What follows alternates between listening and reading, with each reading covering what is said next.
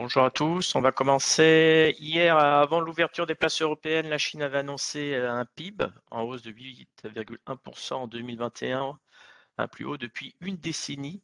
Mais au quatrième trimestre, la croissance est toutefois essoufflée, plus 4%, alors que elle, s'était établie à 4,9% un an plus tôt. Principal indicateur de la consommation, les ventes de détail en Chine ont augmenté le mois dernier de 1,7% seulement sur un an leur plus faible progression depuis l'été 2020.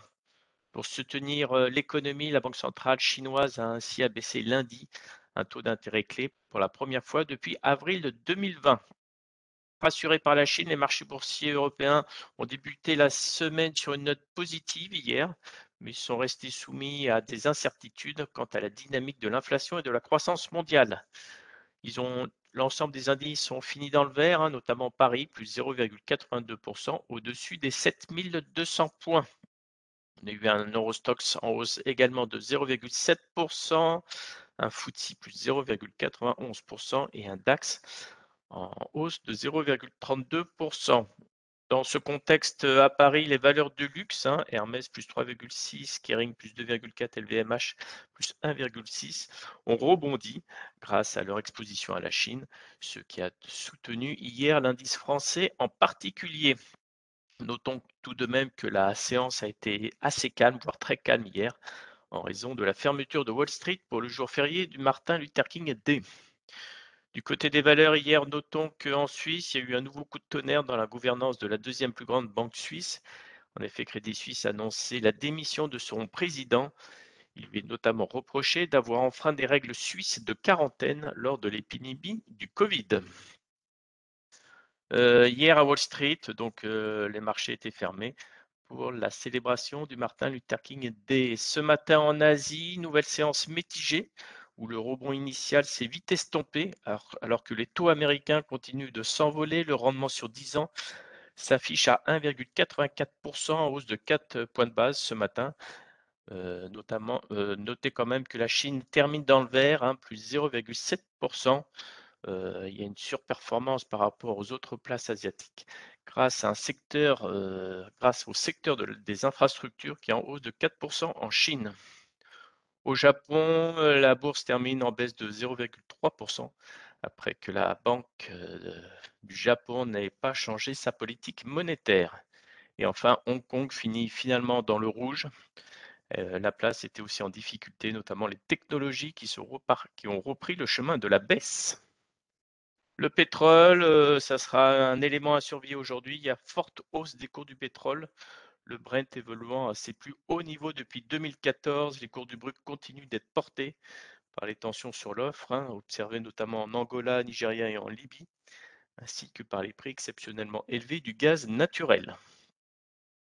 D'un point de vue micro, ce matin, euh, qu'est-ce qu'il y a eu? Il y a eu EDF, l'agence de notation Fitch a baissé hier soir la note de dette à long terme d'EDF d'un cran à triple B+, après les annonces du gouvernement destinées à limiter la hausse des prix de l'énergie, Fitch a également assorti sa note d'une perspective négative. En Suisse, Lint a publié ses résultats et un chiffre d'affaires 2020 en ligne avec les attentes du consensus à 4,59 milliards de francs suisses, 4,56 estimés.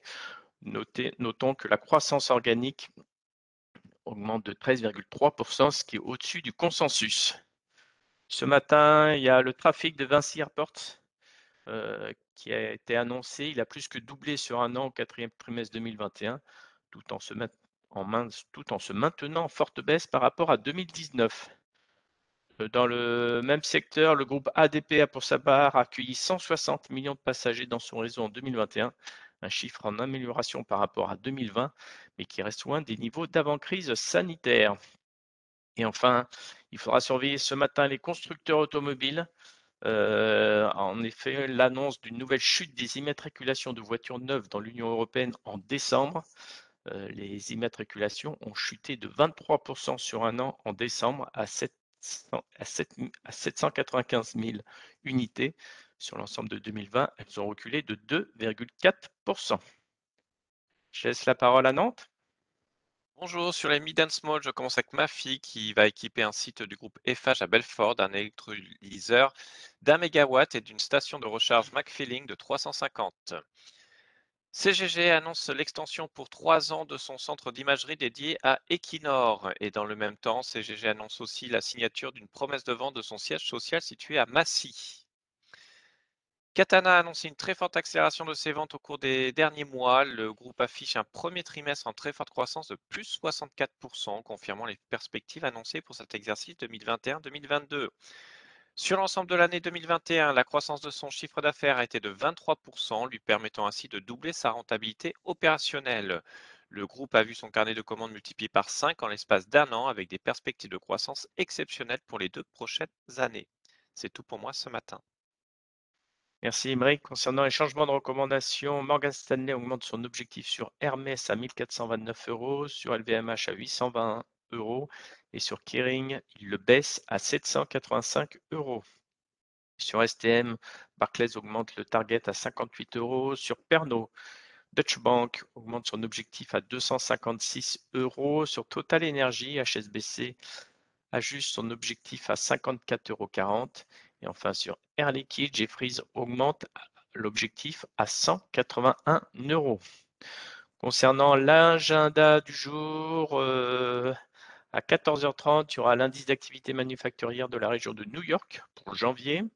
En termes de résultats, on aura Goldman et Bank of New York qui vont publier avant l'ouverture. Les bancaires continueront mercredi également avec Bank of America et Morgan Stanley avant l'ouverture. Et enfin, jeudi, on attendra les résultats de Netflix. Je laisse la parole à Lionel. Oui, bonjour. la moyenne mobile 20 jours dont je vous parlais hier sur le CAC est toujours aussi a été préservée grâce à la séance de hausse d'hier. Ce matin, on est en léger reflux, donc on, on, on situe vers 7180, donc on va ouvrir à nouveau proche de cette moyenne mobile 20 jours. Il faudra la préserver pour ambitionner de poursuivre la hausse avec comme prochaine étape les 7250, la résistance intermédiaire de la semaine dernière.